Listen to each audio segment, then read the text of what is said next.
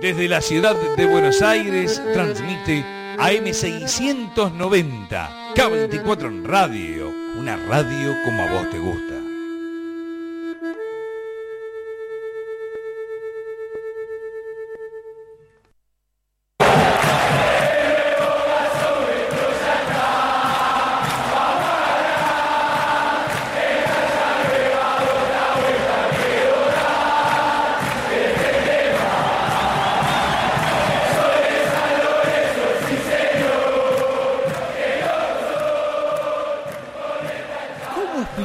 Que siento si nadie puede sentirlo?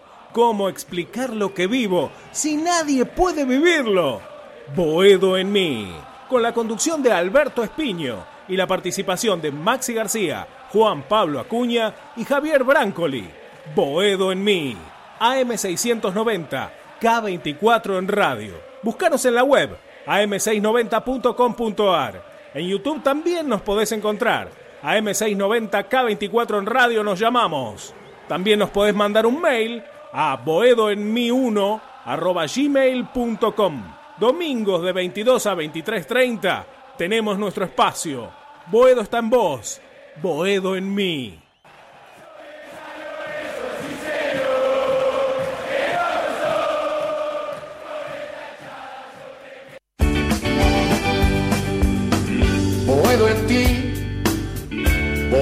En el aire sin mar, en mis sueños de pan, donde todo se aclara y se vuelve al zaguán. Vivir sin vos, morir sin Dios, esquinazo al azar, soledades llevar, que Boedo y Tarija pelean llorar. No pude ser indiferente perderme entre la gente, pero aprendí a no ir a buscarte y acá Buenas estoy. noches, queridas cuervas y cuervos eh, de toda la Argentina, de todo el planeta que escuchan a M690 K24 en radio a través de diferentes plataformas, eh, a través de la AM690, a través de Twitter por Wedo en mí, a través de K24 en vivo por YouTube eh, a través de la web www.am690.com.ar con toda la actualidad, con todo el debate que se merece el hincha de San Lorenzo de Almagro. Eh, estamos muy contentos, se viene un programa espectacular, hay muchos oyentes que quieren participar, hoy hay consigna, ¿eh? Porque bueno, mañana vuelve a jugar el Ciclón, luego del primer triunfo contra Arsenal, se ganó en Copa Argentina con equipo alternativo y mañana repetimos, eh, se repite de nuevo la formación em, como contra, contra Arsenal. Sí, mientras Javi me distrae, espectacular, este, en un lugar hermoso, Javier Brancoli. Em, bueno, mañana de nuevo con el equipo que se eh, jugó Diego Dabove, se la jugó bien Diego, se la jugó porque era una parada complicada sacar a los Romero. Es una de las consignas que tenemos, Hernán Sanz, para el oyente, para que participe. Si está de acuerdo o no, quiero que hoy más que nunca participe el oyente eh, diciendo si banca la decisión de Diego Dabove de que no juegue Oscar, de que no juegue Ángel Romero, los dos eh, futbolistas más admirados, más queridos por la mayoría del hincha de San Lorenzo. Eh, mañana de nuevo con Monetti, Gino Peruzzi, Federico Gatoni, Diego Bragieri, Bruno Pitón, Jalil, Equilibrio Elías, Torito Rodríguez, Juan Ramírez y arriba Melano, Lucas Melano, eh, Di Santo y Fernández. Recordamos que se le ganó a Liniers en Copa Argentina y la formación ahí fue de Becky, Marcelo Herrera, Colochini, que se lesionó eh, nuevamente, lamentablemente, eh, con Donati en la dupla central y Gabriel Rojas, Menos Insaurralde, de lo más flojito, Oscar Ángel, Franco Trojansky, Alexander Tanque, titular Díaz. Eh, bueno, le mandamos un abrazo, está todo el equipo completo. Maxi García, le mandamos un cariño enorme. Eh. Vamos, una etapa entra en la cual no lo vamos a tener en el equipo de, de Colaboró muchísimo para que este programa sea lo que soy, el programa de los domingos del hincha de San Lorenzo. Así que le mandamos un abrazo enorme, mucha suerte en lo que emprenda, pero es, parte del programa, es parte del equipo, lo queremos mucho y, lo que emprenda estará perfectamente. Eh, chicos, em, ¿está Juan Pablo Acuña en el éter ahí, el compañero o no? ¿Qué tal muchachos? Muy buenas noches, un abrazo grande para todos, el placer como todos los domingos de compartir esta hora y media con ustedes a partir a través de la, de las 6.90, los estoy viendo muy, muy bien, creo que el que mejor esta hora es el señor Javier Brancoli, a toda aquella persona que nos está viendo a través de, nuestro canal de Twitter, arroba Boedo en mí, estamos transmitiendo en vivo un nuevo programa de San Lorenzo, pensando en lo que será muchachos el partido de mañana, lo que dejó el partido por Copa Argentina, que la verdad en líneas generales, San Lorenzo parece estar tomando un rumbo, que es el que quiere el técnico, que es el que de a poco se va a ir viendo y repite formación, al igual que el partido contra Arsenal, y me parece correcto, porque el equipo no desentonó, estuvieron bien todas las líneas, hay algunas cositas para ajustar, creo que más que nada hacer hincapié en ese mediocampo de San Lorenzo que todavía no encuentra la fórmula correcta para ser un equipo eh, bastante ordenado en cuanto al medio campo, porque está eh, flaqueando y mucho en las últimas presentaciones, no solamente con las dos primeras de Dabove, sino que también a lo largo de todo el ciclo de Mariano Soso, y parece que es la materia pendiente de este San Lorenzo ordenar ese medio campo. Mm, correcto. Eh, ya hablaremos, bueno, de Jalil equilibrio Elías, porque le dio equilibrio al equipo. Está llegando el chico Gordillo, ¿eh? Eh, el chico Gordillo, el colombiano, ¿eh? está llegando mañana a Buenos Aires. un millón, ¿cuánto, Hernán? ¿Qué tal? Buenas noches, querido. Te veo con una remerita hermosa del ciclón, del Casla, hermosa. ¿Cómo andas, Hernán Sanz? Hernán Todo Terreno, Juan Pichi Mercier, Hernán Sanz. ¿Cómo anda, compañero? Bueno, gracias antes que nada por el cumplido, ¿no? Compararme con el Pichi Mercier, muchísimo. Eh, bueno, buenas noches a todos, a Javi, a Juan, eh, bueno, a vos también un saludo grande a Maxi García, que bueno, siempre va a ser parte del grupo, más allá de, su decisión de no, no continuar momentáneamente, digo yo. Eh, un millón y medio me cuentan Jason Gordillo, la, la, operación total, digamos, con impuestos y todo, la erogación sería de un millón y medio de dólares por el 80% del pase del colombiano, que estaría llegando al país en el día de mañana, Beto. Viene en Tortuga, ¿no? ¿Por qué dice eso? Así te quiero, picante, hermano. Te quiero picante, hermano. Acuña. Pero, eh, supuestamente el viernes ya estaba en el país, muchachos. Estamos a domingo y todavía lo estamos esperando. Imagino que debe haber problemas en la aduana, algo, no saben los vuelos. Vos sabés, que, existe, ah, vos sabés que hay problemas, que existe una cuestión que se llama pandemia mundial, que hay complicaciones. Sí, pero hay, pero hay algunos empresarios que van y vienen en avión tranquilamente. ¿eh? No, sé si es uh, ¿cómo, ¿Cómo estamos esta noche? Eh? Uh, mejor no le digo nada. Quédese tranquilo, quédese tranquilo que no. Pero creo que el jugador ya tendría que haber estado acá, si estaba todo acordado. San Lorenzo jugó con Arsenal eh, el día, perdón, por Copa Argentina el día jueves. Ya ese mismo día había cerrado el mercado de pases eh, eh, en Argentina y San Lorenzo ya había confirmado y había acordado todo. Eh, claramente el viernes el jugador tenía que estar viajando. Acá el, malo de Miguel Ángel Espiño, mi hermano, dice, Román, el que no firmó en Boca, ya vino y se fue, ya vino dos veces. Bueno. bueno. acá, acá hay un temita también con el tema de la revisión médica de Jason Gordillo. ¿eh? Recordemos que tuvo una lesión de ligamentos en 2019. Opa. O sea que bueno, hay que, hay que esperar también, ojo, no, no, no hay que adelantarse porque bueno. ¿Por qué me quiere generar problemas este domingo que está tranquilo? No, no, digo la realidad, ahí está lo de Román, venía para firmar en Boca y tenía un problema. O sea, la revisión siempre se pasa como que es algo que, ya está listo, pero la revisión también es un tema importante. Recordemos también lo de Correa. Ahora, por ejemplo, el compañero Cachila Arias en, la Universidad de Chile. Eh, firmó contrato con los chilenos y la revisión no le salió muy bien. Por ejemplo, también tiene problemas en la rodilla. Eh, bueno, Creo que no es algo menor el tema del control médico, que primero tiene que pasar eso Jason Gordillo para luego firmar su contrato, nada más, sin suspicacia. Eh, ¿Cuál es la consigna? Bueno, lo presento ahí, qué, linda, qué linda imagen. Si usted viera por YouTube a Javier Brancoli, es una pinta de intelectual, de, director de cine, una Almodóvar, con, de los años 2010 más, más moderno, ¿eh? Eh, está en, ¿dónde está ahora? Porque viene de, 9 de julio, está viajando. Eh, ¿Cómo anda Javier Brancoli? ¿Cómo les va muchachos? ¿Cómo andan? Muy buenas noches para todos y todas, ¿cómo están? ¿Qué no tenés, que, tenés que, tenés miedo de despertar a alguien que hablas bajito? Ponele potencia. No, no, no, te hablo más. Estoy, mira, paraje el Chajá, 9 de julio, Los Toribios. Es una escuelita y frente ahí hay como una especie de, de pulpería de antes. Bueno, ahí estamos, no llegábamos para las 10 al programa. Te gusta el hacer la Argentina secreta, te, sos de esa onda. ¿eh? claro, parece una historia de la Argentina secreta. No, estos son los pagos de Alexander Díaz. ¿eh? Acá el goleador del, del jueves pasado contra Liniers. Este, bueno, acá se formó en el Club Once Tigres, nosotros venimos acá, ya hemos sacado a la Peña, 9 de julio también, y bueno, no llegábamos, no llegábamos a donde estábamos para tener conectividad y acá muy agradecido los Toribios 9DJ que nos han prestado el internet. Acá una, un lindo lugar en el que estamos, rodeados de naturaleza, de familia y lo en mí desde todo el país. Ahora desde 9 de julio.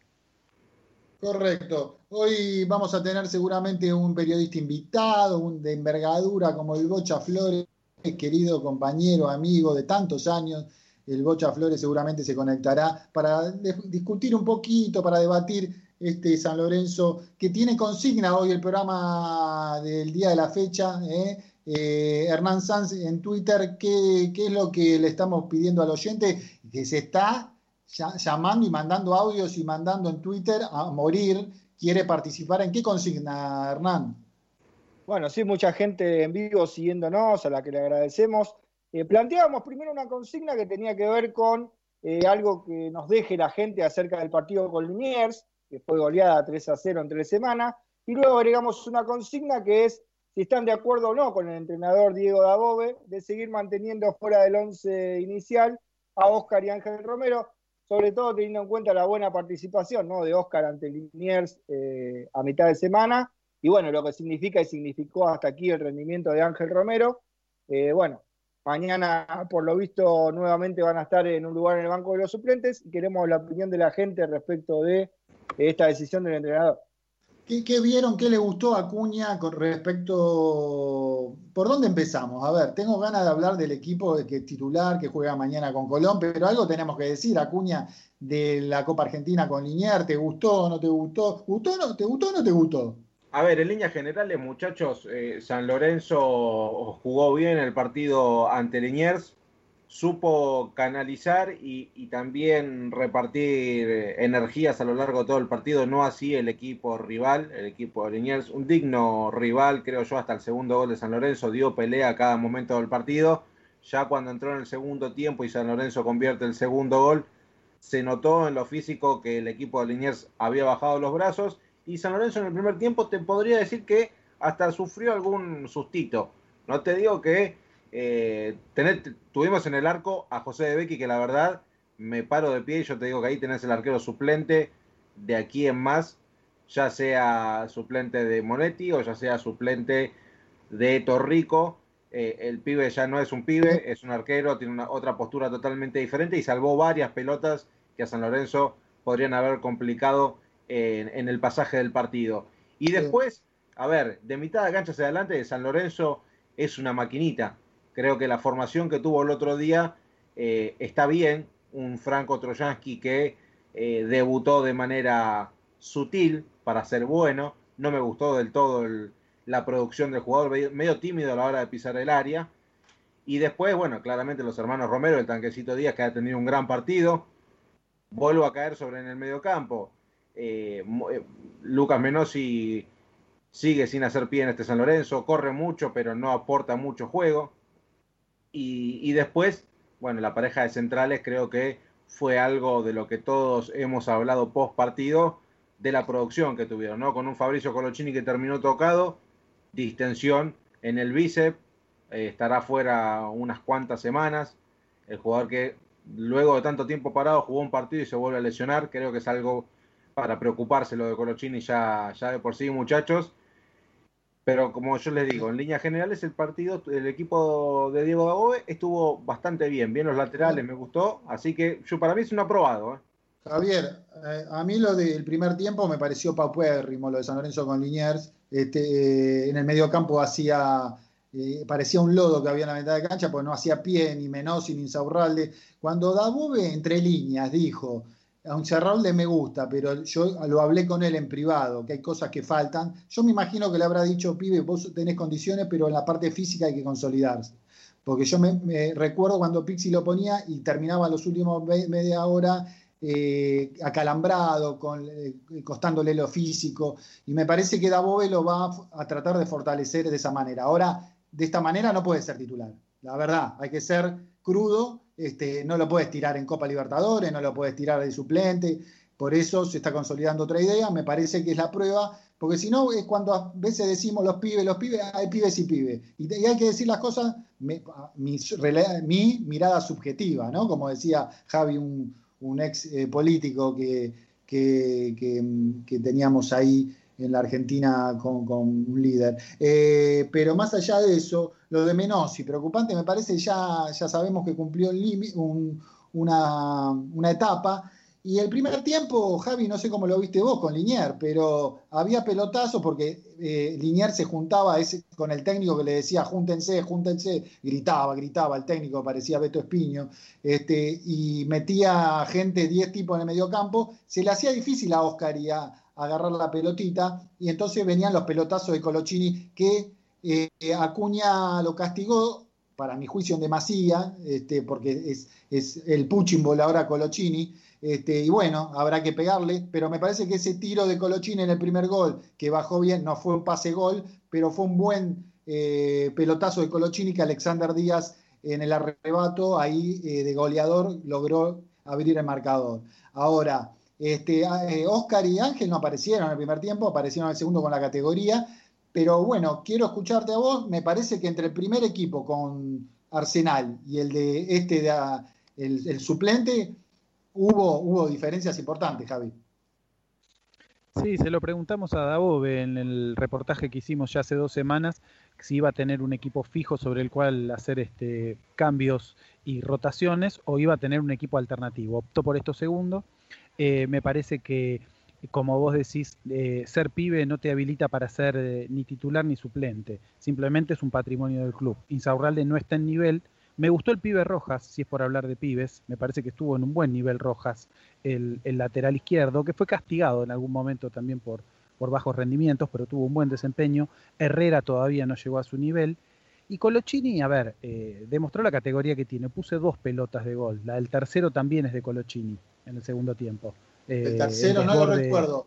el tercero también es pelota de Colochini. ¿Escuchaste a Cuña? Eh, ¿Escuchaste a Cuña? Sí, sí, sí, lo estoy escuchando muy atentamente, Abraham. Ahora, es verdad lo que decía Juan. Juan decía que, en velocidad pierde. Eh, y es cierto, ¿no? Linier llegó dos veces muy claro, una saca de Becky, otra se la pierde abajo del arco el delantero de Liniers, y, estaban lentos. Colochini y Donati es una pareja de centrales lentos. Eh, me gustaría que en algún momento, hablando de pibes y no pibes, verlo a Flores en, en la saga central. Querría verlo un partido en primera y este hubiera sido una oportunidad. Sí. Eh, bueno, algo más del, partido, del partido con Liniers, eh, Hernán y Acuña. Sí, bueno, yo creo que en el primer tiempo San Lorenzo me parece que a nivel físico se da cuenta, ¿no? Se sabe superior al rival. Y al achicar líneas Liniers de la manera que lo achica, con condicionamientos típicos del físico de un equipo de primera D, la diferencia está en que es un equipo de primera D, y se sabía quizá de antemano que a los 15, 20 minutos del, segundo tiempo ya las fuerzas no se iban a equiparar, creo que San Lorenzo lo supo siempre, y por eso por ese nivel de achique de Liniers en determinado sector, San Lorenzo se da cuenta que con meterle pelotas largas a la espalda era suficiente y no, no era necesario manejar tanto la pelota o la presión o el ritmo del partido. Y por eso creo que se da eso, ¿no? Porque Colochini sí quiere tirar pelotazos. Eh, sí, con el tema de Colochini, bueno, yo creo agregar, ¿no? Al respecto que, bueno, eh, yo particularmente se lo he dicho a Fabricio Colochini. Yo creo que es un jugador muy representativo en San Lorenzo y que se tiene que retirar en San Lorenzo. El tema es que tiene que darse cuenta cuándo.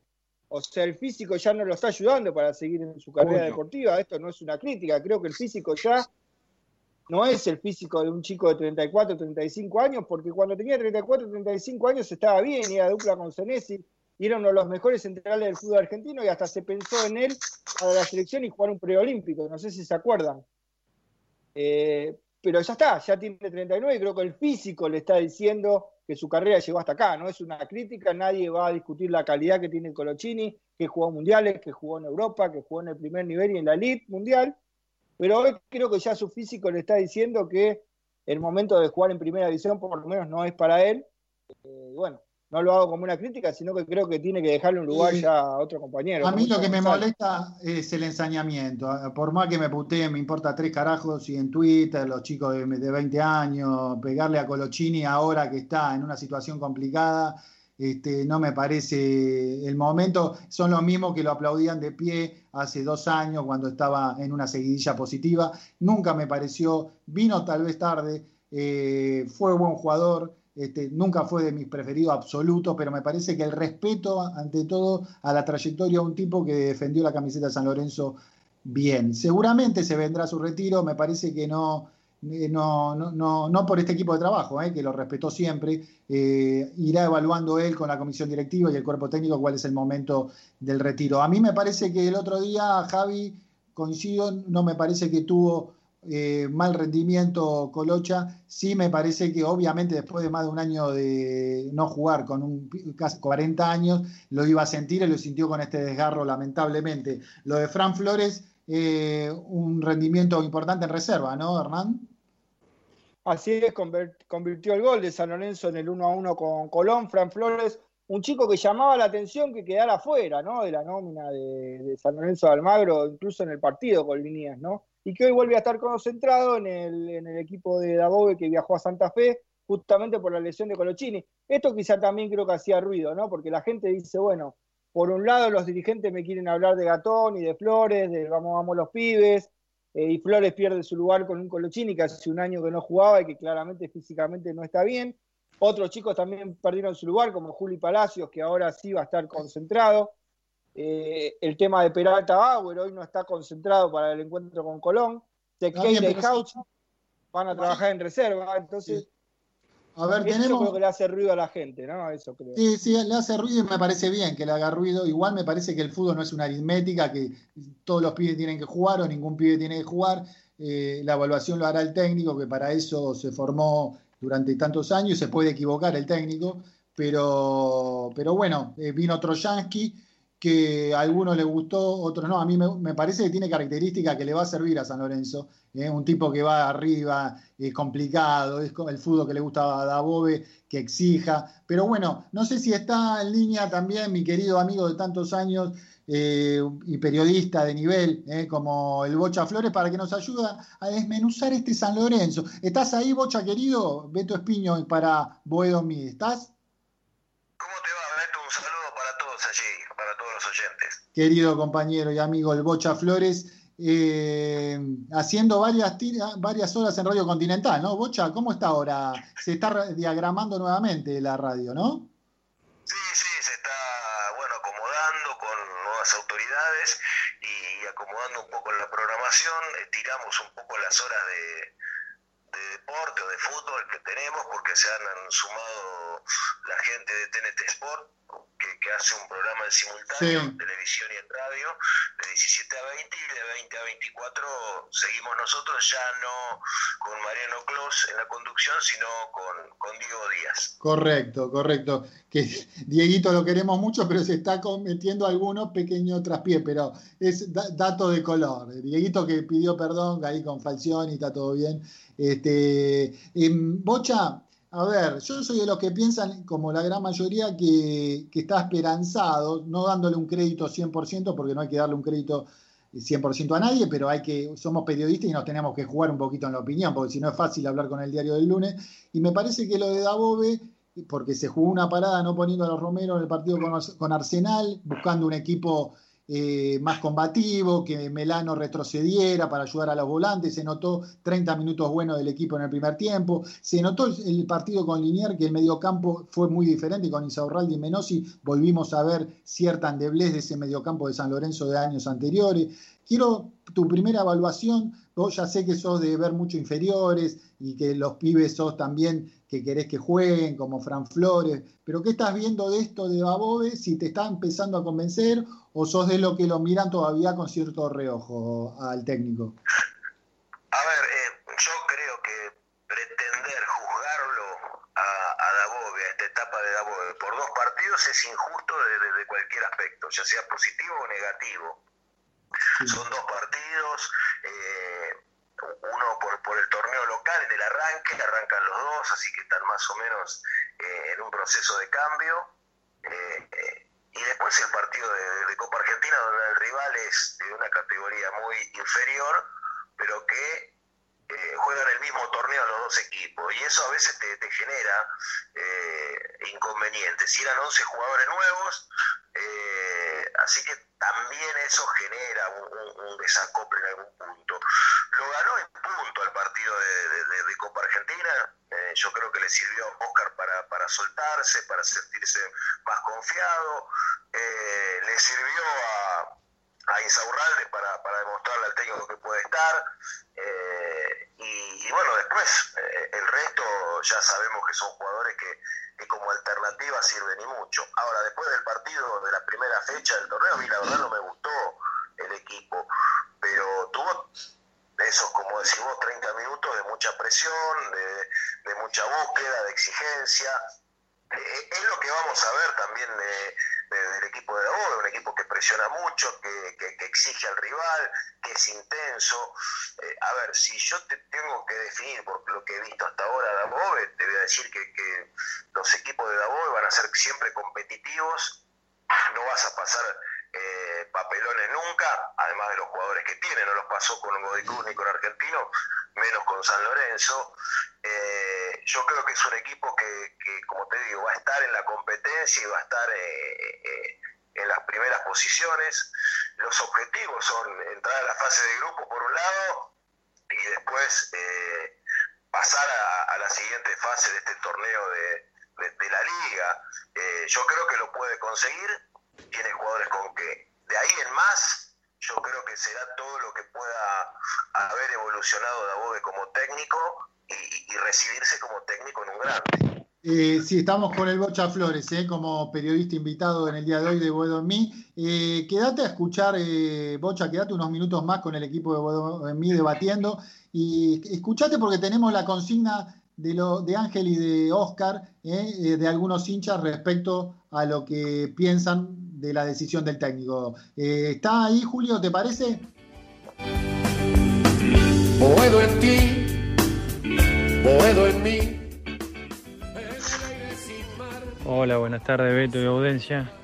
Eh, la verdad que con respecto a la decisión de Dabobe con los, con los hermanos Romero es, se está jugando una carta importante porque mientras los resultados se den no va a haber nada, el tema, no va a pasar nada. El tema que eh, si te pones a pensar con, con Ángel en cancha, ya hay otra actitud y también hasta con Oscar, ¿eh? levantó el último partido. No es por desmerecer el Linier, pero bueno, la realidad es que, que bueno, es una decisión que toma el técnico y por algo será. Trataremos de apoyarlo ahí al límite, pero yo siento que que si no es esta fecha, la fecha que viene ya van a empezar a agarrar terreno y a, ser titulares porque se lo merece. Y, con respecto a, lo que es la dirigencia, pensé que le íbamos a dar un poquito más de bola a los pibes, pero bueno, esto es algo que vamos a tener que trabajarlo porque no, lo vamos a poder dar vuelta nunca más. Saludos grande, abrazo. una década atrás, cuando el miedo era Hola, ¿cómo anda esa banda de buenos muchachos? Acá les habla Marcelo Vicari de Banfield y bueno, quería dar mi punto de vista sobre la decisión de, Diego Dabó de no incluir a los Romeros. Me parece bien, me parece bien, le, doy la mano al técnico en esta. Eh, el equipo funcionó, no, o sea, no tuvo eh, una continuidad para decir, bueno, ese es el equipo, pero bueno, por lo pronto el equipo ganó. Los Romeros tampoco creo que hayan demostrado tanto como para meterse todavía ellos en en los 11 titulares con, Diego. Eh, más allá de los dos goles que hizo Oscar, tampoco yo lo vi que hizo un gran, un extraordinario partido ante esos chicos. Así que bueno, para mí van a tener que seguir esperando y bueno, eh, que la vez que le toque entrar, que entren con ganas, con ganas, porque Ángel no lo vi tampoco muy bien, eh, ni, ni contra Arsenal, ni tampoco el otro día. Así que bueno, van a tener que poner un poquito más de ganas para ganarse el lugar en la cancha, más allá de que tengan el, el Romero. Así que bueno, ese es mi punto de vista y con todo con Diego Dabove.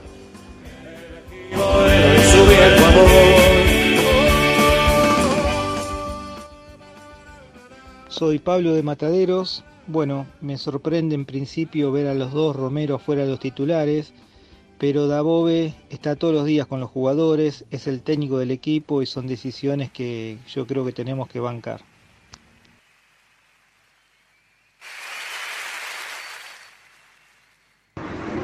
Sí, acá desde una esquina clásica de Mataderos, Moriondo y Alberdi, para dar mi opinión del ciclón.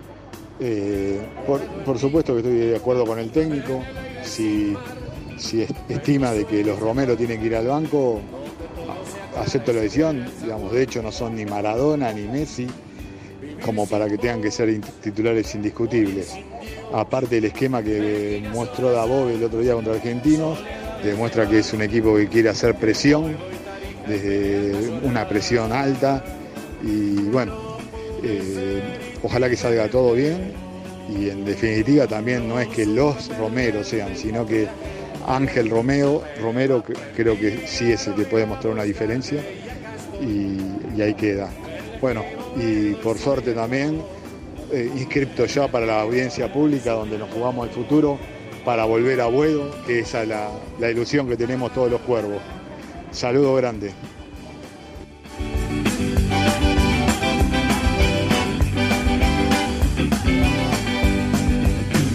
Salir de aquí no estuvo en mí.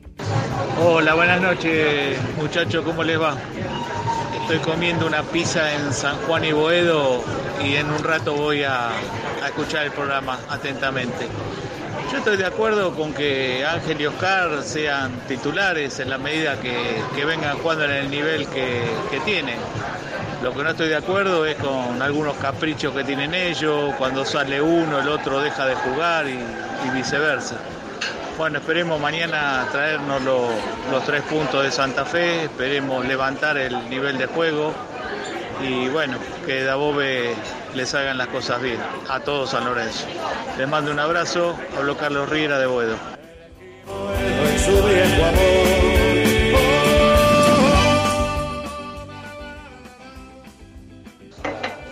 Hola Beto, hola equipo, ¿qué tal? ¿Cómo le va? Buenas noches. Bueno, eh, la verdad que muy contento con los primeros partidos de San Lorenzo, buen, buen andar del equipo, se nota que hay un cambio, que hay otro carácter y bueno, eh, si bien no es medida el equipo del, de primera D el otro día, creo que se hizo un buen partido también. Y bueno, le va a dar, yo creo que el técnico le va a dar rodaje a todos, dijo que todavía no encontró el equipo, que lo está buscando, así que hoy los Romero pueden estar, en, pueden estar de suplente, pero en cualquier momento pueden aparecer. Acá lo bueno es que haya competencia y que no se duerma ninguno, que sepa que hay uno atrás que quiere jugar, que los Romeros sepan que, que no tienen el puesto ganado, ni mucho menos. Así que me parece que está bueno que haya una competencia sana entre los jugadores. Eso le va a hacer bien a ellos y le va a hacer bien al equipo. Así que bueno, por ahora contento, pero bueno, veremos cómo sigue esto. Y confiado también, ¿eh? Bueno, gracias a todos. Abrazo Beto. Esperemos más triunfo de San Lorenzo. Vamos mañana, ¿eh? Morir sin Dios, esquinazo al azar. Bueno, la gente de San Lorenzo a full participando también en Twitter, ¿no, Acuña? Sí, así es, Beto. Mucha gente prendida en Twitter a la consigna, algunos compartiendo la decisión del técnico, otros claramente en contra, romeristas contra antirromeristas. Eh, está muy dividido hoy San Lorenzo, pero a ver, imagino que, que el Bocha también del otro lado tendrá una, una visión parecida a la mía, que hoy los hermanos Ángel y Oscar Romero son de lo mejor que tiene San Lorenzo. Y el técnico para mí eh, tuvo carácter del primer momento para dejarlos en un primer equipo fuera, eh, para sentarlos en el banco y ser dos primeros recambios de categoría para, para este San Lorenzo. ¿Cómo lo ves, Bocha? Eh, sí, un poco lo que manifestaba ahí Juanpi. Yo creo que sí, obviamente, son dos jugadores de, de- de categoría, de nivel, sobre todo Ángel. Eh, yo creo que por un lado se los ha demonizado mucho, es decir, algunas situaciones de la vida interna de- de- del plantel se han exteriorizado, eh, e incluso algunos gestos buenos de ellos se los han tomado para mal, y me parece que eso a veces eh, va muy direccionado. No, no, no, yo no compro eso de, transformarlo en, dos demonios a, a los Romeros. Son dos chicos que pueden tener alguna eh, actitud que no corresponda, pero no me da la sensación que sean dos personas que, que no puedan eh, convivir con, con un plantel y con los compañeros. Pero ¿no te parece una locura que el técnico, eh, re- eh, digamos, los tenga como primer recambio y no sean titulares? ¿No te parece? Yo, yo creo, si vos me decís eh, a quién prefiero y, y dependiendo de las funciones, ¿no? También, Sí. eh, y en- entre Melano y Ángel Romero, yo me quedo con Ángel Romero, no tengo dudas. Eh, ahora, Oscar, y, esto uno no, no, no es opinión, es información, va, información es, es lo que uno ha recogido de, de hablar con un montón de, integrantes y de los protagonistas, es que Oscar es muy eh, indisciplinado tácticamente, eh, entonces es muy difícil que, que a un técnico le, le resulte sencillo eh, llevarlo. Entonces, bueno, si, si, si el jugador no se acopla, no se amolda al esquema, eh, su rendimiento tiene que ser superlativo para sostenerse en un equipo. ¿se Seguro.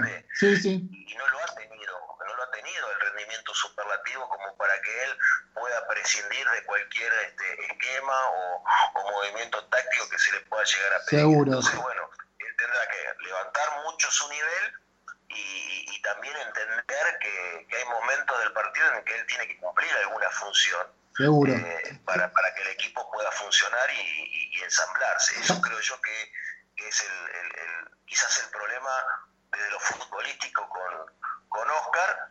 Yo entiendo que Ángel eh, sigue en, en- en su nivel y también por su función obviamente merece ser titular. Sí, yo quiero decir, eh, antes de pasarle la, la palabra a Javier Brancoli, a mi amigo, eh, que el- más allá de lo de Ángel Romero, que es un jugador de jerarquía, el laburo que está haciendo Lucas Melano, recién llegado al club, me gusta. Me gusta los movimientos, el aceleramiento que tiene en los últimos metros. Después en el, el partido con Liniers, algunos centros los terminó mal, pero me gusta ese cambio de ritmo que San Lorenzo necesitaba y con Melano me parece que el técnico tiene y ese retroceso. Eso no es eh, no quita de la cuestión de Ángel Romero, de la jerarquía o de uno o de otro. Digo que me parece interesante el trabajo de Lucas Melano. Javier, eh, varias veces el técnico dijo que este equipo es parejito, es competitivo y que eh, me da la sensación de que se está conformando Brancoli un plantel que no te digo para, no sé si para ganar grandes cosas,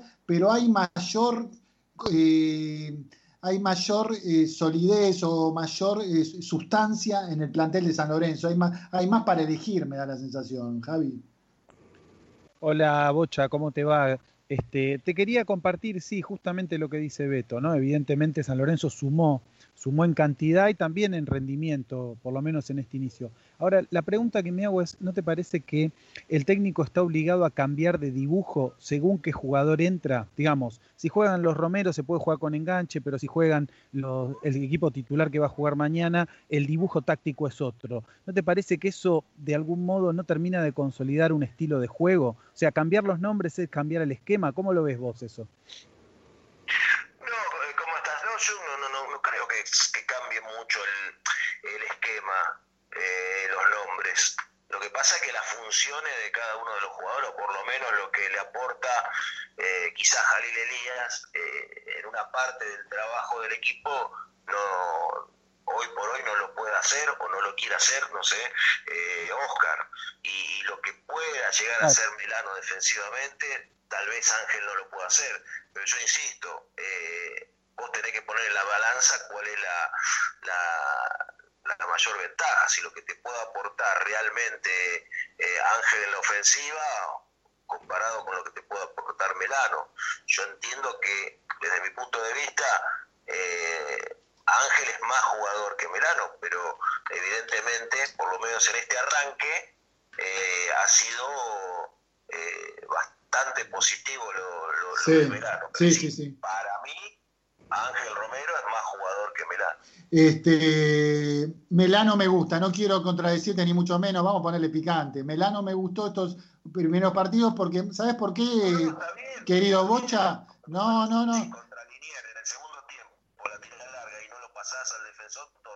Y, y Oscar, Oscar no tuvo varias posibilidades en el primer tiempo, no se podía sacar de encima lo de, eh, los volantes de Niers, eh. Ojo. Este, y Bueno. eh, la, la pelota había que tirar, eh, Colochini tenía que tirar pelotazo hacia arriba, era un partido, pero no es para, que quise ponerle un poquito en el,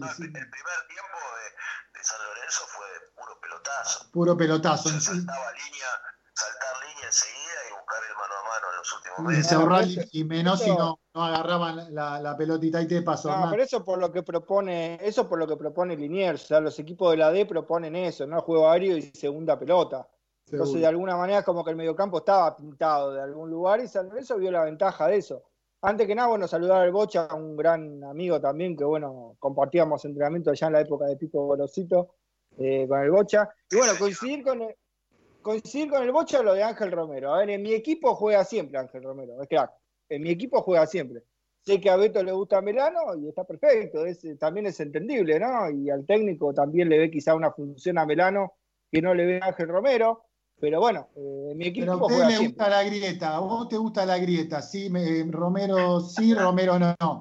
Y es, puede ser Romero y Melano, o alguna vez es Melano, otra vez es Romero. No hay que eh, caerle al pibe Melano, porque era difícil. Eh. Algunos ya lo estaban boludeando a Melano antes de empezar el, el campeonato con Arsenal y el muchacho rindió. Así que no es la grieta, Romero, Melano. Ojalá que pueda jugar Ángel. Ah, pero hay, hay, jugadores que uno puede priorizar en el momento. A ver, por ejemplo, entre Braguieri y Donati, yo creo que hoy el momento de Braguieri es superior al de Donati, más allá de las condiciones futbolísticas. Ojo, no es Ahí- el Donati ya quizá de Rosario Central.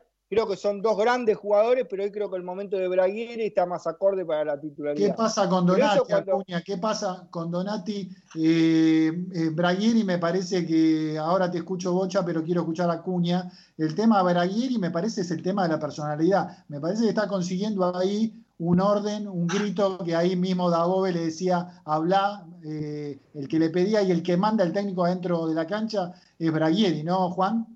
Sí, Beto, eso es lo que, lo que demostró el refuerzo de San Lorenzo en el primer partido y que le convenció más al técnico eh, que por encima del flaco Donati, ¿no? Claramente un jugador que no había terminado bien el proceso con Soso, no tuvo buenas presentaciones y se ve que perdió un poquito de terreno en cuanto a los amistosos y eh, Diego Dabove terminó optando por este Diego Brayeri que tuvo una buena actuación la primera vez que, que le tocó vestir la camiseta de San Lorenzo y vuelve a apostar para, para el partido de mañana. Yo le, le- le quiero decir algo, Beto, para mí, ¿no? Esto para mí. Hoy Mira. en el San Lorenzo de Dabove son Jalil Elías y Braguiri más nueve. Es la sensación que me da a mí, ¿eh? No sé si Bocha comparte o es lo que veo yo. Mí me parece Jalil Elías y Braguiri más nueve Ahora, es el mirá, equipo de mirá Dabove. cómo estará todo tan parejito, Bocha querido, eh, el fútbol argentino, que nadie, salvo River un poco, porque Boca es un desastre también, este, que Jalil Elías, que era un desconocido, eh, y te da un poco de equilibrio al mediocampo y ya te cambia el equipo, Bocha. Estamos hablando de, un- de un partido y pico nada más. Eh, de- de- dentro de, de lo que se ha visto nada más, ¿no? Vamos a ver, ahora es un compromiso importante porque Colón es un equipo que también te propone un partido intenso, que muchas veces suele poblar bastante la mitad de la cancha. Eh, vamos a ver, vamos a ver mañana cómo se, se, se presenta el partido para, para San Lorenzo. Di Santo, Di- sí, sí, Bocha, termina. Eso era simplemente. ¿Di Santo acalló algunas voces o Alexander eh, seguimos pidiendo, yo lo sigo pidiendo de titular, no sé ustedes, gente.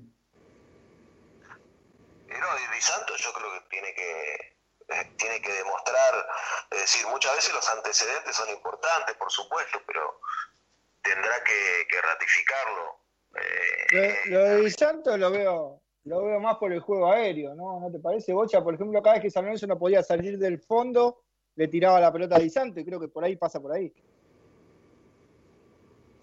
Sí, lo, que tenés con Di Santo es que en algún punto del partido enredado podés buscar por arriba y él te puede dar esa, esa opción que quizás el resto de los delanteros no tiene. Sí. Eh, tema Troyansky, ¿qué vieron del pibe de ex Unión de Santa Fe? A mí me gustan esos jugadores que van, que meten el codito, que, que se esfuerzan. Con eso solo no alcanza, pero obviamente me parece que va bien de arriba. Y es muy prematuro, como dice el Bocha, en un partido evaluar. No, es nueve, ¿eh? no es No- nueve, es- un Pero lo, puede- lo podés tirar también, ¿no? Por ahí. delantero zurdo, juega más por la izquierda, por momentos. ¿Lo tenés bien visto, Bocha? ¿Vos lo tenés bastante visto a Troyansky? En Unión, sí, o sea, siempre jugó como muchas veces como una segunda punta, a veces como, como un delantero. eh, siempre se, se- se manejó esa, esa alternativa ofensiva con, con. Eh, yo creo que busca también Dabove en algunos delanteros, o por lo menos en los que trajo, obviamente, Sí. que le dieran la, la, la opción también de poder en algún momento del partido eh, sumarse a la, a la mitad de la cancha. Es decir, esa, Claro, esa claro. doble función de, de- de- de volante y delantero. quiere ganar la mitad de cancha, Davo, y me parece que está acertando en poblar, en ser cerraditos, en ganar San Lorenzo en varios partidos de estos dos, tres años.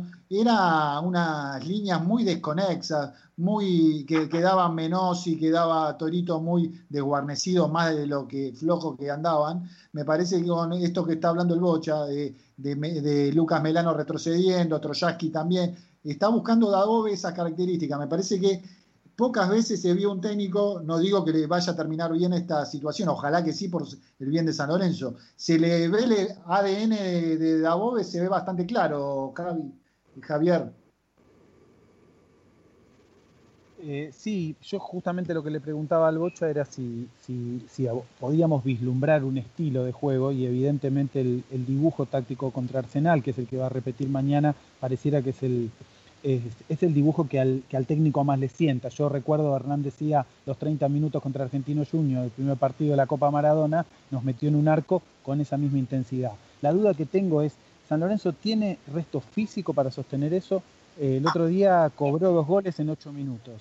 Ahora, si eso no se da, eh, ahí quizá hay que recurrir a, otros, a otro tipo de, de recursos, como la pegada de Oscar, como la pegada de Ángel, como un juego más lento, más pausado. Y ahí es donde yo tengo la duda cuál es el estilo que finalmente va a prevalecer en, en el equipo de Dabove. Bueno, me parece que vos le decís a Bocha, pero me parece que eso es muy prematuro. Bocha, si querés contestar, o Acuña, me parece que eso quizá contestarlo, claro. lo, lo dejo- lo dijo el técnico. Me parece que en la medida que haya más entrenamiento se le va a dar más intensidad y también San Lorenzo tendrá que adaptarse a diferentes forma- formatos. Bocha, Sí, yo creo que, que también ha, ha variado. Si vos te fijás en, por lo menos en el último, en el último tiempo en Argentinos ha cambiado un poco a veces los esquemas, sobre todo ahí en la, en la mitad de la cancha, eh, cuando, cuando con Ibarra, con, con este Fausto Vera, a veces lo, lo sumó a Moyano, el chico de, que era de San Lorenzo.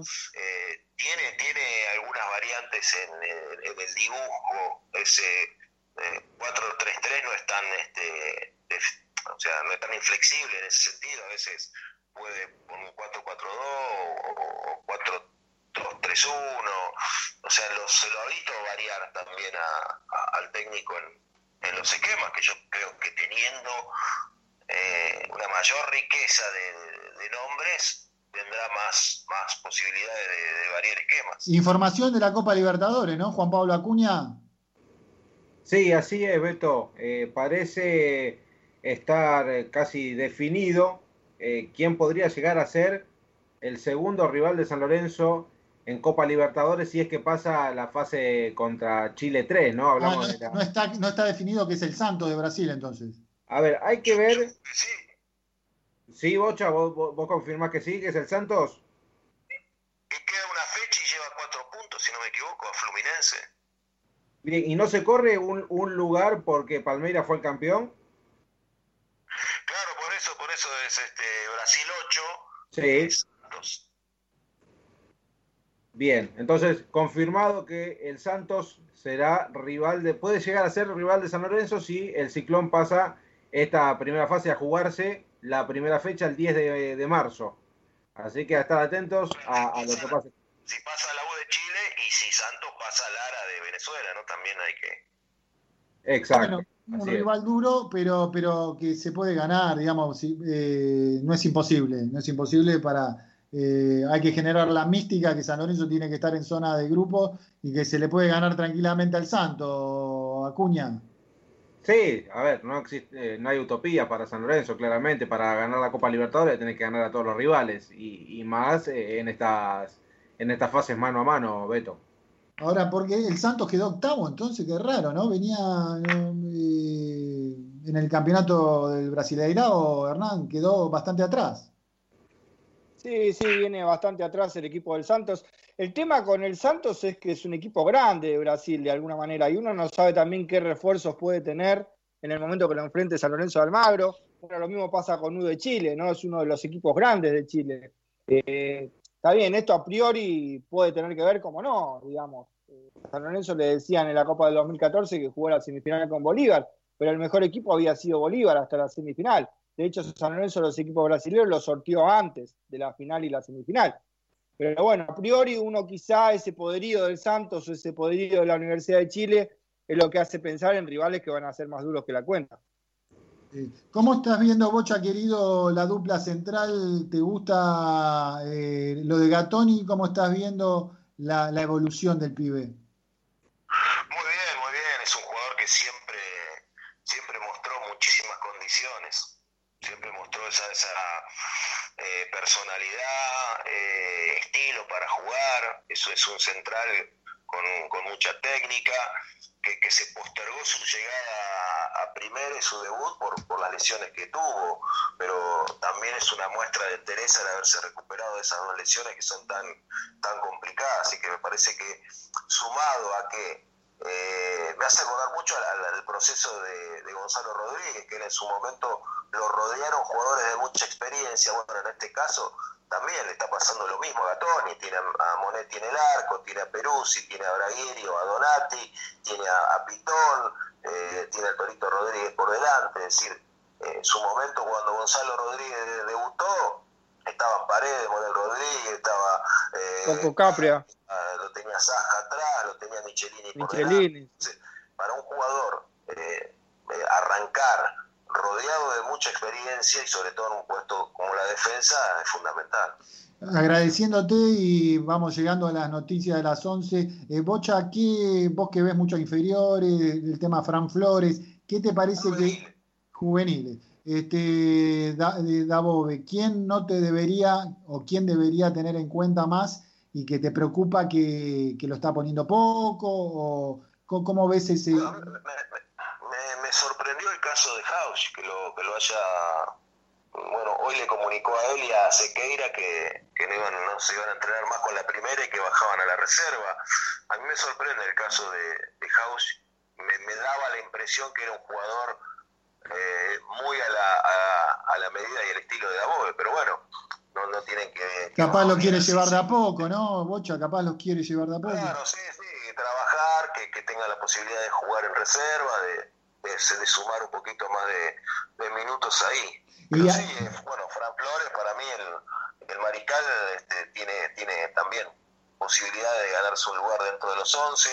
Hay delanteros muy buenos que tiene San Lorenzo, el, el Pampa Cabral, eh, Galván, eh, bueno, Martegani está jugando muy bien sí, en la reserva. Me encanta, ese chico me encanta. Eh, Martegani, ojalá que tenga, porque me parece que tiene una dinámica, las veces que lo viene inferiores, no, no quiero pecar de, me van a decir este nabo que dice, pero tiene cositas de Nacho Fernández en algunos movimientos. Sí, este, sí, sí, verdad. Este, así que ojalá que el pibe, que el pibe explote. Eh, para terminar, el te, hablamos un poquito antes de conectarte, Bocha querido, el tema de Colochini. ¿Cómo te imaginas el cierre en San Lorenzo? ¿Cómo te gustaría que sea de la mejor manera, me imagino?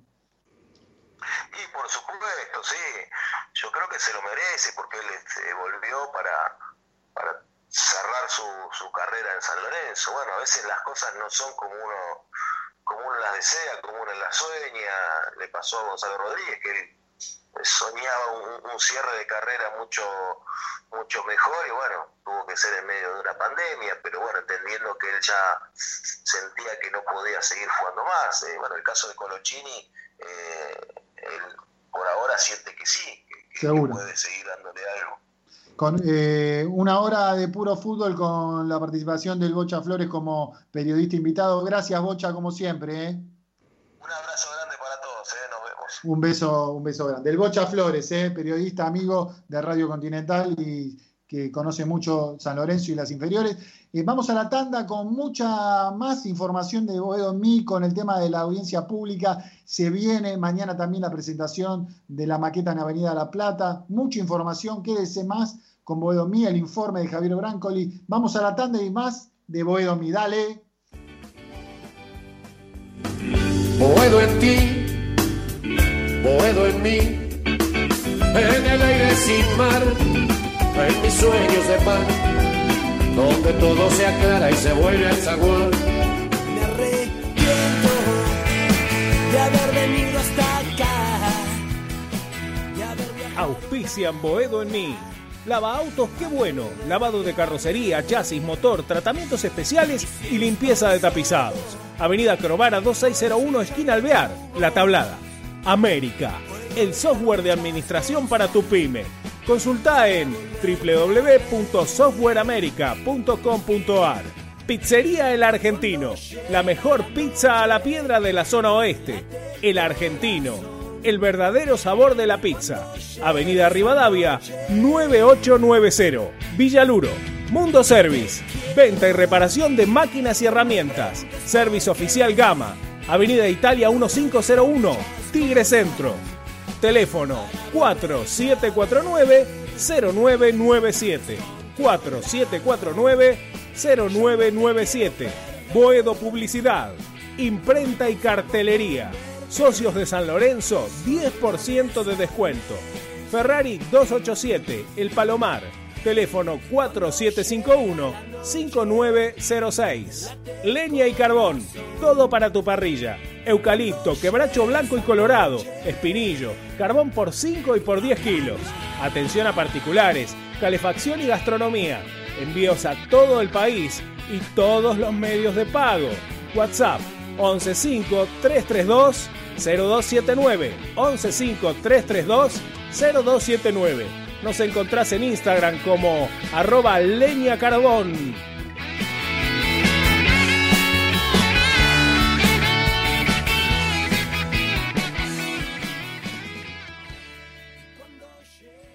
Soy capaz de irme a la luna llevando la misma pasión, no sin antes darme el gusto de ver al cuervo campeón. Boedo en mí, el programa que escucha el Papa Francisco y se entera todo lo que pasa con San Lorenzo.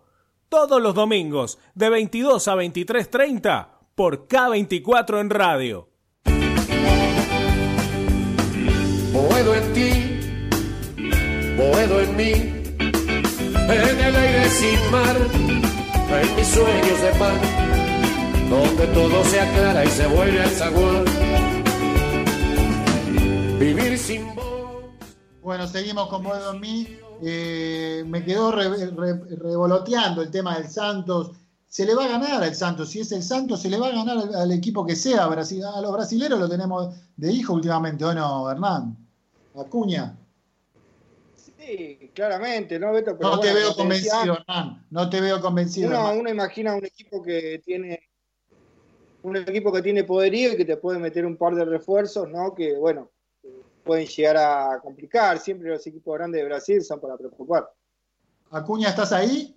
Sí, sí, Beto. Eh, a ver, lo dije antes, yo creo que eh, es algo que San Lorenzo puede sortear sin lugar a dudas, porque tiene plantel, porque tiene una idea de juego que, que el técnico le está inculcando de a poco a este plantel, y llegada a la situación que pueda llegar a enfrentar al Santos, ya va a tener, déjame hacer la cuenta rápidamente, pero tendrá ocho partidos en el lomo, incluyendo los dos partidos ante Chile. eh, y a partir de ahí ya se va a ver otro San Lorenzo, imagino. Y más pensando en la fortaleza de un rival como lo, como lo es el Santos de Brasil. Te quiero escuchar, Javi. A ver, eh, falta mucho consolidarse. El Santos, no sé cómo, cómo anda en este momento. Bueno, tuvo una buena participación en Copa Libertadores, ¿no? Este, ¿cómo, ¿Es un tema que lo pones en agenda, Javi, o falta mucho? como tema. Lorenzo no es un equipo con suerte, ¿no? Lorenzo no es un equipo con suerte, compra un circo y le crecen los enanos, ¿no? La verdad que un repechaje con U de Chile, un equipo importante de la región, y el Santos a que jugó la, la final, un Santos deslucido, ¿no? Pero eh, finalmente un equipo grande de Brasil, bueno, la verdad que no es nada fácil. Eh, yo apuesto, sinceramente, obvio, todos queremos logros deportivos, pero yo apuesto que San Lorenzo gane roce internacional, sostenga nivel de competencia con equipos grandes del continente, que se pueda sostener. El año pasado San Lorenzo no jugó nada, ¿no? Y yo creo que es clave que gane el primer partido, la primera llave, digamos, porque eso le da vida, aunque no pasara la segunda fase del repechaje, en la Copa Sudamericana. Y eso lo mantendría jugando durante el año 2021 un torneo internacional. Eh, digo, premio consuelo puede ser, pero en principio yo creo que lo clave es pasar la primera fase para tener, si no fuera posible, entrar a zona de grupo de Libertadores, jugar la Sudamericana, que para este año va a haber un nuevo formato. Yo creo que San Lorenzo está para ganarle si consolida la idea de Above, de armar un equipito duro. Acuña no hay que tenerle miedo a nadie, hermano. No, seguro que no, Beto, no, no hay que tenerle miedo a nadie, pero bueno, veremos cómo se van dando las cosas, ¿no? Todo eh, va a lo largo de los partidos, nos va a ir dando una idea de qué San Lorenzo vamos a tener para aquel momento. Yo no, a ver, eh, si, si, me pones a decir a mí, para mí la pasamos, tengo fe y la pasamos. Pero lo bueno. pasamos, lo pasamos, hermano. Como vamos, a, como vamos a pasar la audiencia pública, hay más de 1.247 inscriptos. Eh, ya se anotaron muchísima gente para la, la participación eh, con respecto a la resonificación de Avenida La Plata en 1700. El tema por excelencia de San Lorenzo, ¿no, Javi, de este año? ¿Qué tanto importa? Javi, ¿vos sí. escuchás bien? Sí, por supuesto. ¿Se me, ¿Me escuchan bien ahí? Sí. Sí, es el tema importante, ¿o no, Javi, querido? Sí, eh, pe pensemos que la audiencia pública, por la cantidad de inscriptos, como decía Beto, 1.247 inscriptos e inscriptas, eh, se va a desarrollar entre el 24 de febrero y el 16 de marzo, o sea que va a ser casi 20 días de audiencia pública, eh, salvo el 24 que comienza a las 14 horas, siempre va a ser a las 10 de la mañana. Hay que estar atentos para cuál es el número de orden de aquellos que se inscribieron y no perder el turno. Y tengamos en cuenta, yo me pregunto cuántos de esos 1.247 van a hablar a favor y cuántos van a expresarse en una posición contraria. Esta semana apareció una nota en el diario Clarín, en el suplemento de arquitectura, dando cuenta de los motivos urbanísticos que harían perjudicial un estadio en Boedo. Bueno, a ese tipo de argumentos hay que contrarrestar con argumentos históricos, sociales, culturales y también urbanos sobre por qué un predio deportivo, polideportivo, con estadio, eh, con actividad social y cultural, va a beneficiar al barrio y no lo va a perjudicar. Yo creo a ver, que hay que afinar a hablar, el lápiz. Javi, unos minutos con, eh, dale, con, dale. Con, Martín Garmendia, que es eh, trabajador de la legislatura porteña, que está con mucha experiencia en temas de audiencias públicas, eh, que vio pasar muchísimas audiencias públicas en la legislatura, es un amigo que conoce mucho el paño. ¿Cómo estás, Martín? Beto Espiño, el equipo de Ovedo Mi, gracias por esta comunicación, hermano. ¿Cómo andas, Beto? Muy bien, gracias a todos, buenas noches a toda la audiencia. Bueno. La verdad, bueno, gracias por el llamado y en todo lo que pueda. Sí, un poco, un poco ayudarnos a los cuervos que estamos escuchando, que estamos escuchando y eh, pendientes de, de, la audiencia pública, eh, para no que no nos tome por sorpresa determinadas cuestiones, eh, cómo son, eh, se hizo una primera lectura, ahora hay una audiencia pública que no es vinculante. Eh, ¿A qué hay que estar atento con, con, tu experiencia en tantos años de audiencias públicas, Martín? Mira, ante todo, el procedimiento de se da únicamente en, algunos casos, que es como en esta, en el cambio de una zonificación. entonces, bueno, ese expediente que ya tuvo una aprobación, que pasó la primera instancia de la comisión, pasó por el cuerpo, tiene una doble lectura que tiene que volver a pasar por la audiencia pública, que en este caso no es vinculante, pero no por eso no deja de ser importante por la cantidad de inscriptos que hay, los días que va a durar. Cada uno de los inscriptos tiene cinco minutos para hacer uso de la palabra. Eh, en este caso, para llegar a, a este tipo de audiencias públicas, después de con el tema de la con todo el problema de la pandemia hubo que modificar la ley para que se pudiera hacer en forma remota, de que se pudiera hacer por Zoom, es transmitida por YouTube desde el canal de la legislatura para que todos puedan ver todo el desarrollo y estén atentos y sepan que, digamos, vos vas a saber Claro. cuál es, como decía, qué es lo que está diciendo cada uno de los sectores para poder ver eh, y llevar en cuenta Sí. el que sigue hablando, volver a no repetir lo mismo y poder sumarse, sumar más o, o rebatir algún punto. También tenés eh, en cuenta con esto, digamos, la participación popular que es importantísima. La verdad que haya toda esa gente, digamos, yo, yo los he visto a los hinchas de San Lorenzo, toda la, la pasión y, y la fuerza que le pusieron para esto y están trabajando desde hace bastante tiempo para esto, Seguro. muchísimos, así que espero que van, van a ir para adelante. ¿Alguna pregunta, chicos, para, Mar- para Martín Garmendia? Sí, Martín, ¿cómo te va? Buenas tardes, buenas noches, Javier Brancoli. Te escucha muy bajo, Javi. Quería preguntar para, para aquellos este, que por primera vez van a participar de una audiencia, ¿cómo, ¿cómo se tienen que desenvolver, digamos? ¿Cuál es el estilo, cuál es la forma de comunicación, cuáles son los argumentos y el tiempo que tiene para expresarse cada uno de los inscriptos o inscriptas en la audiencia pública? Mira, el tiempo por reglamento es de cinco minutos. Eh, vos podés hacer uso de tus cinco minutos, de menos si lo tenés. Hay, siempre está el presidente de la audiencia, es el que, si vos solo necesitas un minuto más o unos segundos más para poder redondear o algo, seguramente te los van a dar, no vas a tener problema, pero normalmente vos tenés que tratar de acotar tus ideas y tu, en todos los tipos de audiencias eh, a cinco minutos. O sea, tener cinco minutos para hacer uso de la palabra y expresarte en todo. Todo lo que digan eh, queda registrado por taquígrafos, en este caso ahora también va a quedar digital porque va a estar en, en el canal de YouTube, pero queda todo con taquígrafo porque es importante porque eso va a ir al expediente que después va a volver a tratar la comisión de planeamiento urbano y que va a volver al recinto para que se tenga que votar. Correcto. Sí, sí, sí, sí, sí, sí, sí. Este, y de, una vez que termina la audiencia pública, para pasar a la segunda lectura, ¿eso es inmediato, Martín? No, el, el reglamento dice que hay hasta 90 días desde que vos terminás la audiencia pública para procesar los datos. Es buena información esta que das, ¿eh? Es buena información, porque teníamos entendido, eso depende de la voluntad política también, ¿no? ¿En cuánto tiempo? Desde ya, digamos, vos tenés hasta 90 Eso quiere decir que puede haber un pedido para que se trate con una fecha anterior. En principio yo calculo que va- van a, necesitas procesar estos datos, vas a necesitar unos cuantos días, pero poner a la semana, a los 10 días ya podría estar en tratamiento perfectamente, pero bueno, también como las comisiones tienen otros temas en agenda, por eso se da hasta 90 días, porque muchas veces eh, tenés que ir esperando. Pero bueno, ese es el, el procedimiento normal y por eso digo, cuando la ley dice, el reglamento dice hasta 90, es que es una fecha tope. Hasta 90 para que se trate en el recinto. O sea que tenés que tener todo un proceso antes de la reunión de comisión, que vuelve a firmar despacho para que baje el recinto. Bárbaro. ¿Algo más, chicos? Si no, lo despedimos a Martín.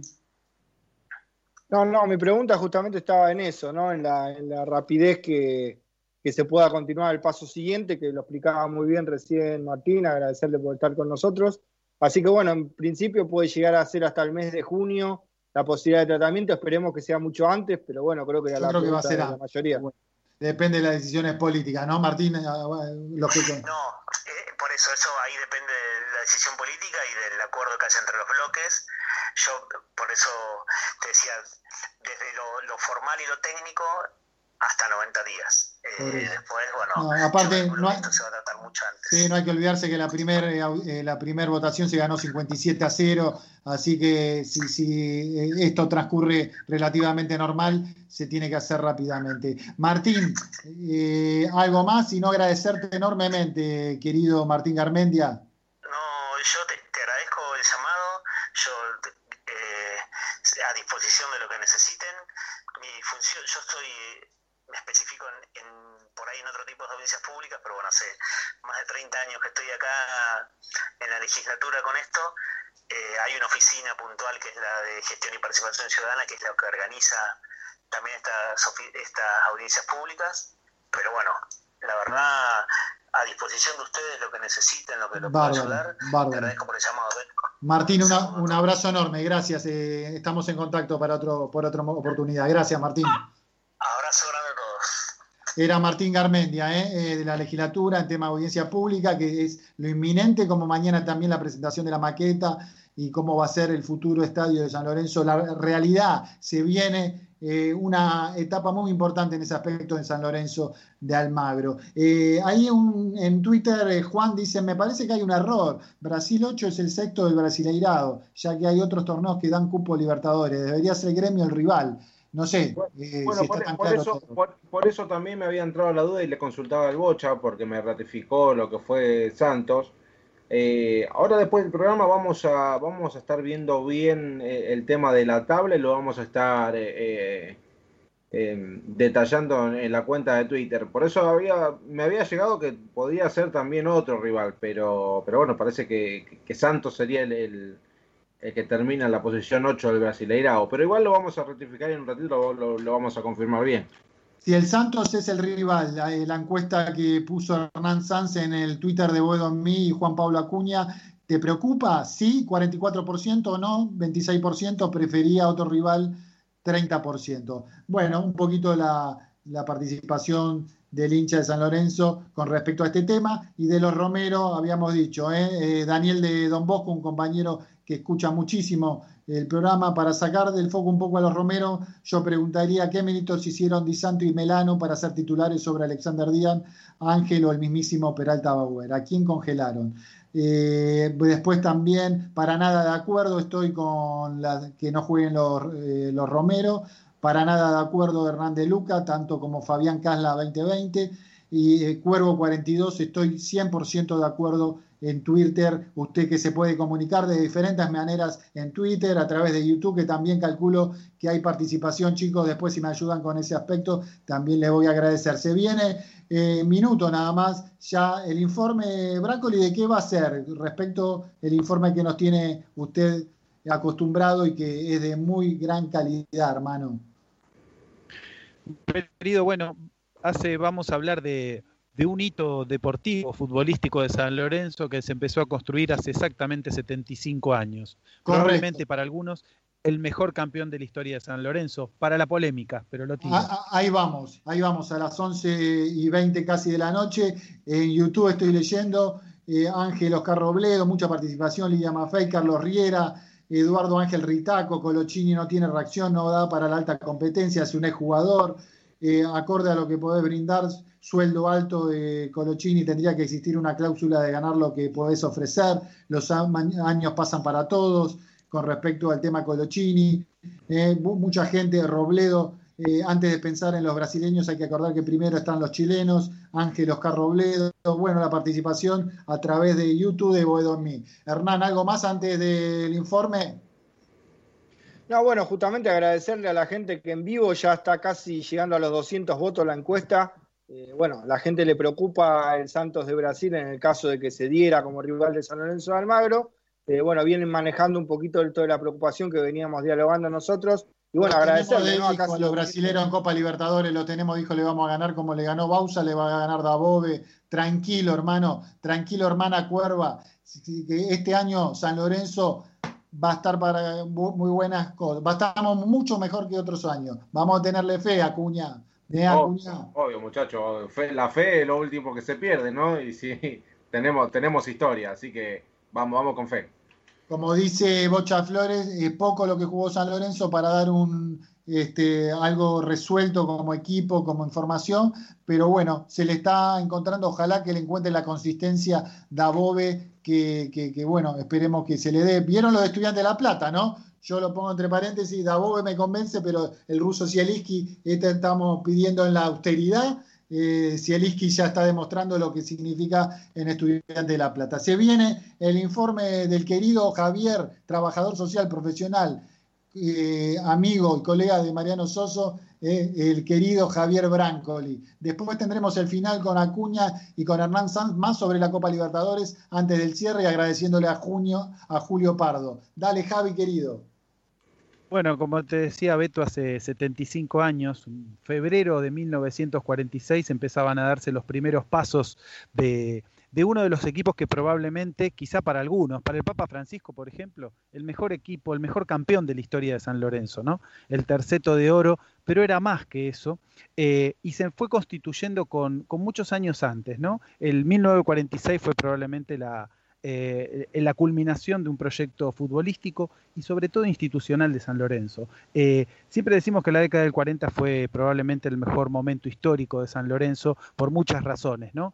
Terminaba 1945, la Segunda Guerra Mundial, la llegada del peronismo, eh, cambios profundos en el mundo y en nuestro país. daban pie a pensar que, que, ese año iba a pasar algo, ¿no? que esos años iban a ser distintos y efectivamente lo fueron en la historia del club y por eso comenzamos este informe con este hermoso tango de María Elena Walsh, el 45. ¿Te acordás, hermanos, qué tiempos aquellos? Vamos, Julio, con el audio número uno.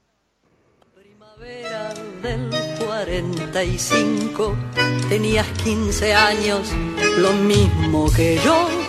¿Te acordás, hermana, de aquellos cadetes?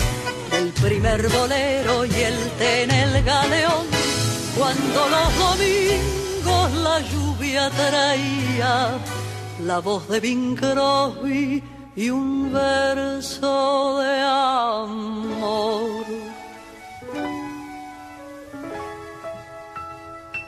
¿Te acordás de la plaza de mayo cuando el que te dije salía al balcón?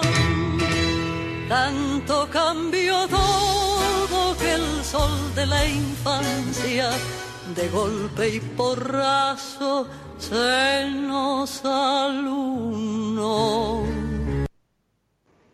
Ya no compartimos el mismo tranvía, solo nos reúne la buena de Dios. Teníamos 15 años, lo mismo que yo.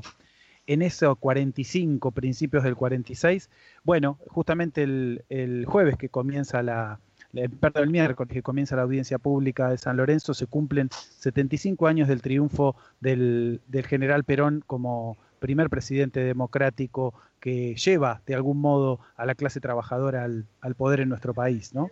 Y en ese tiempo, en ese tiempo tan particular, sonaban estas estrofas, sonaba esta musiquita silbada, cantada, luego prohibida. A ver si la podemos escuchar, Julio, con el audio número 2.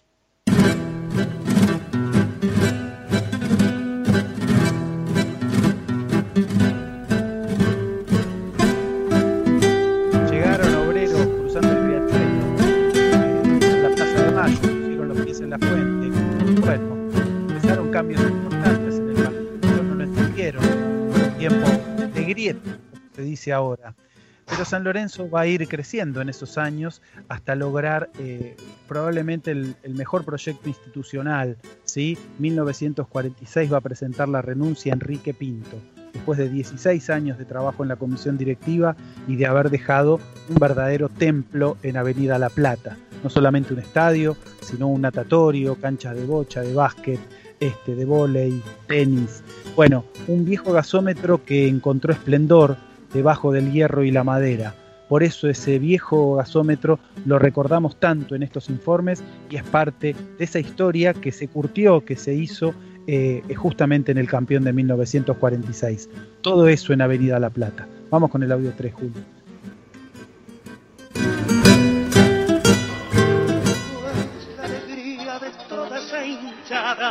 Y seguidora, como la de hoy flamear de bandera y el tenso silencio cuando se anunciaba nuestra alineación. Blasina en el arco con Banzini y Vaso, Subieta Greco y Colombo formaban atrás y en la delantera Imbelón y Farro, Pontón y Martino, Silva o de la Mata, todos eran crack. Lo veo al Tano Greco saliendo del túnel con la azurigrada metida en la piel. la número 5 de color naranja, detrás la arrogancia de todo. Bueno, ese equipo que se hizo de un yugoslavo en el arco, Mierko Blasina, de un tano, cabeza dura y calentón como el tano greco, de un vasco como, como Ángel Subieta, eh, de algunos rosarinos, bueno, Martino era rosarino, Pontoni que llega de News, Farro que va a llegar de Banfield, Silva de Racing, bueno, un equipo que se fue haciendo de a poco, ¿no? Continuidad de años. Martino tuvo 6, 7 años en el club, en la primera del club hasta ser campeón, este, y compartiendo plantel con, con estos monstruos realmente, ¿no? Que formaban parte de este equipo emblemático. Eh, un equipo que eh, comenzó el campeonato sin, eh, con, con, con algunos tropiezos, ¿no? Perdió el clásico con Boca, con Huracán, este, terminó la primera ronda 15 equipos, primera ronda tercero detrás de Boca y de River, un equipo que disputaba nada menos que con la máquina de la Bruna, Lustó, este, eh, Moreno, con el Boca de Boyer, decir, con equipos este, realmente trascendentes que hicieron historia y eso realza aún más el logro deportivo de este campeón impresionante. La segunda ronda fue distinta, San Lorenzo apabulló ganando 12 partidos de 13, solo perdió con estudiantes y llevándose el título eh, frente a Boca y River, nada menos, frente a esos planteles de Boca y River. El emblema de tesón, garra y calidad era ese 5, centro half se decía en esa época, el Tano Greco. Así lo recordamos con este tango. Para vos, Tano Greco. Vamos con el audio 4, Julio. Dale Tano y dale Tano, la hinchada grita con loco afán. Adelante Tano Greco, mostra tu clase internacional. Dale Tano a lo maestro, así sumamos dos puntos más. Un saque justo, un centro al área, salta Martino, uy Dios qué gol. Salta Martino, uy Dios qué gol. Recordemos que Greco y Martino van a jugar un tiempo después en Boca, ¿sí? Este, no dejaron de ser por eso emblemas de San Lorenzo, eh, fueron este, pilares de ese, eh, de ese logro, de, de esa trascendencia futbolística que no tuvo que ver solamente, que no es poco, con el resultado, sino con un estilo de juego. Podríamos decir corazón y pases cortos, ¿sí? Un equipo que deslumbró en nuestro país y también en el exterior y que dejó huella en muchos, como en este personaje ya internacional que recuerda la formación que recién repasamos. A ver cómo decía el Papa Francisco de memoria eh, ese equipo campeón de 1946. Vamos con el audio 5, Julio, lo subimos un poquito. Muy bien, flaco, muy emocionado. Adelante. Bueno, Placina, Balsini Vaso. Subieta, Greco, Colombo, eh, Induyoni. Parro, Pontoni, Martino y Silva. Muy bien. Un gustazo. El Papa recordaba de memoria a ese equipo que lo hizo fanático del club, como a tantos de aquella época. Recordemos que, además de, poblar las tribunas de hierro y madera, eh, ese estadio se había transformado en un emblema a tal punto que la selección argentina jugaba ahí. Ese año, 1946, también sale campeón argentina del sudamericano, lo que llamaríamos eh, la Copa América, ¿sí? Eh, y donde se lucieron también Martino y Pontoni en la delantera junto a otros cracks. ¿no? 1946 fue además el año posguerra. Se jugó un partido también en el gasómetro a favor de las víctimas de la guerra. Miren qué raro, jugaban de un lado Boca Racing Independiente y del otro River, este, San Lorenzo y Huracán. Formaron dos equipos, exhibición, y compartían el equipo eh, jugadores de distintos clubes, ¿no? una cosa extraña para nuestra época. Bueno, todo eso sucedió en ese templo del fútbol que vamos a recuperar dentro de poco y así se relata cómo eran esas instalaciones en este hermoso tango que también nos acompaña en el informe de hoy, al futuro viejo gasómetro. Vamos con el audio 6, Julio.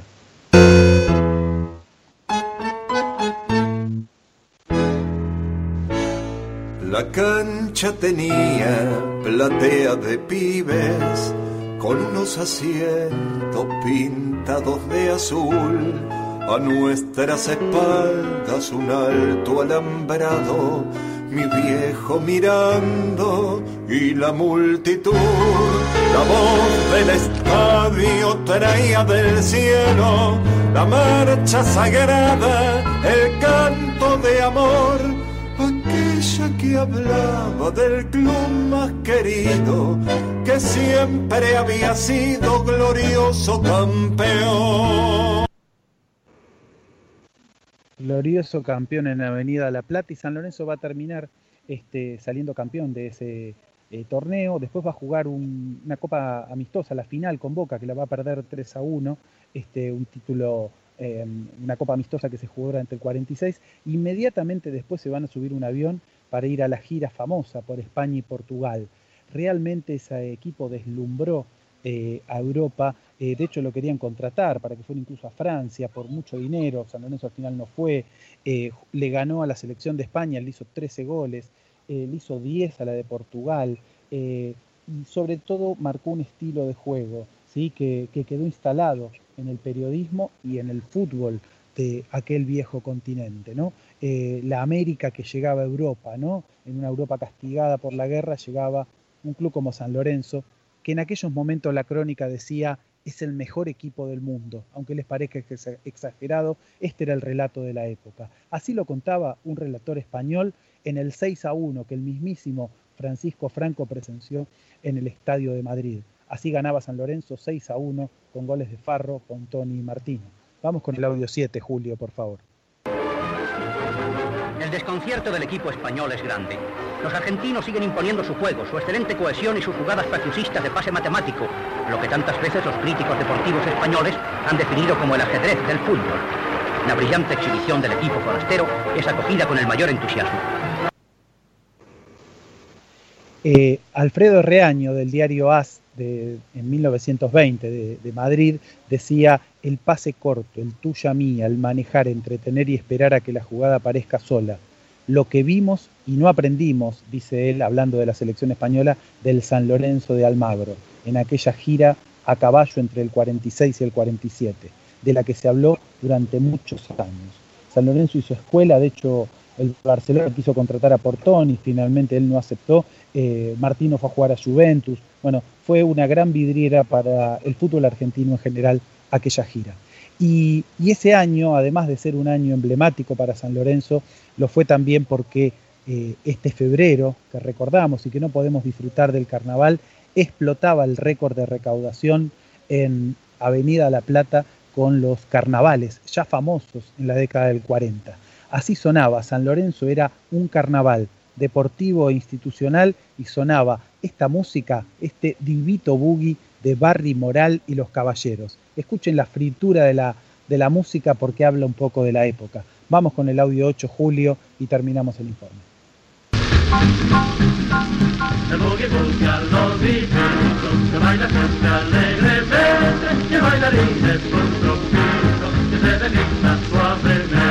Divito boogie, divito boogie, con paso lerdo y diferente.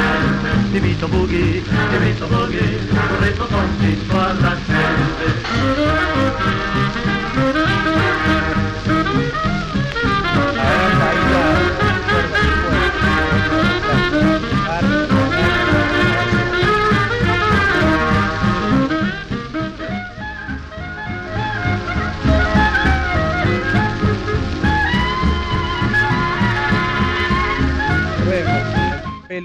para atrás y la pollera campana, ¿no? Carnaval en San Lorenzo, carnaval en la cancha, carnaval en la Avenida La Plata. Bueno, vamos a volver. 24 de febrero empieza la audiencia pública. Bárbaro Acuña, querido, este, Franco con el informe. Estoy hablando con Acuña porque hay muchos eh, comentarios, mucha gente que está preguntando por diferentes temas el informe de Brancoli. Eh, el tema de Santos parece definido como ¿no? el futuro rival en Copa Libertadores. Sí, sí, muchachos, lo están dando todo como confirmado. Que, que, a ver, que puede ser Santos claramente si pasa su fase también, ¿no? Recordemos que entra en la misma fase que San Lorenzo, fase 2. Eh, pero sí, Santos es eh, Brasil 8 eh, de esta Copa de esta Copa Libertadores. Correcto. Eh, bueno, un abrazo a Daniel Urdiales, eh, que siempre es muy generoso con el programa. También eh, aclarar que Ángel Oscar Roba- Robaldo, ¿no? Porque en, en YouTube dijimos Robledo, es Robaldo, el apellido del, del oyente que se comunica a través del YouTube de Boedo en mí. ¿Algo más para cerrar, chicos? No, bueno, confirmar que bueno, San ya está en Santa Fe, como lo, como lo marcamos durante toda la tarde, subimos fotos de la salida del plantel, también de la llegada del plantel a la ciudad de, de Santa Fe. El 11 estaría confirmado, sin ninguna duda. Eh, son los mismos 11 que le ganaron a Arsenal, como decías vos, Beto, en el comienzo del encuentro. Mañana el plantel a la mañana va a ser una activación, eh, bueno, de cara a lo que será el encuentro de la noche ante Colón de Santa Fe, y luego estará volviendo el día martes, sí, ya con el primer día de descanso del plantel, luego una jornada ardua. San Lorenzo desde el partido con Arsenal no tuvo un día libre hasta, bueno, hasta el día martes, que estará volviendo desde Santa Fe. Acuña. Sí, San Lorenzo, a ver, espera el partido de mañana para, como dijimos nosotros antes de que comience el torneo y cuando eh, se había sorteado el fixture, San Lorenzo debe sacar la mayor cantidad de puntos en estas primeras cinco fechas, en donde tiene un raíz de partidos importantes, incluyendo el clásico. Creo que el partido de mañana para San Lorenzo puede ser de tres puntos. Atento, para mí, San Lorenzo mañana se puede traer una victoria sin lugar a dudas de Santa Fe. Sí, eh, Conmebol Libertadores da como bienvenido al Santos a, a la Copa Libertadores. Hay que ver en qué, en qué lugar, ¿no? Pero la Conmebol, el Twitter de Conmebol, bienvenido Santos, el tricampeón y finalista de la Conmebol Libertadores 2020, disputará la edición 21, eh, 2021. Eh, lo está dando la, eh, la cuenta oficial de Conmebol que, que disputará con Deportivo Lara, con el finalista de Deportivo Lara con Santos y San Lorenzo contra Universidad de Chile, el ganador de ese partido. Eh, bueno, eh, esa es la, información que tenemos. Eh, iremos chequeando a lo largo de la jornada. Gracias a muchos oyentes que se fueron, que fueron participando, colegas como Sanabria también, que siempre de alguna otra manera participa este, en el programa en forma activa. ¿Algo más, chicos, para cerrar? Bueno, definido también el partido de la fecha 3, San Lorenzo enfrentará el sábado 27 a Central Córdoba, también a las 21.30 lo recibirá, mejor dicho, en el nuevo gasómetro al equipo santiagueño. El sábado 27, entonces, a las 21.30 la programación de la fecha 3 de este torneo que se disputa y que mañana se estará jugando la fecha 2. La fecha 3 ya está programada entonces para el sábado 27. Javi, tu cierre, gracias. Bueno, recordemos entonces el, el 24 el arranque de la audiencia pública, este, vamos a estar ahí de 1 al 70, los primeros inscriptos que van a estar hablando en ese día y hasta el 16 de, 16 de marzo, bien digo, hasta el 1247. Vamos a seguirlo eso, registrando además los testimonios de cuervos y cuervas para poder traerlo a Bodeo en mí en este clásico del domingo.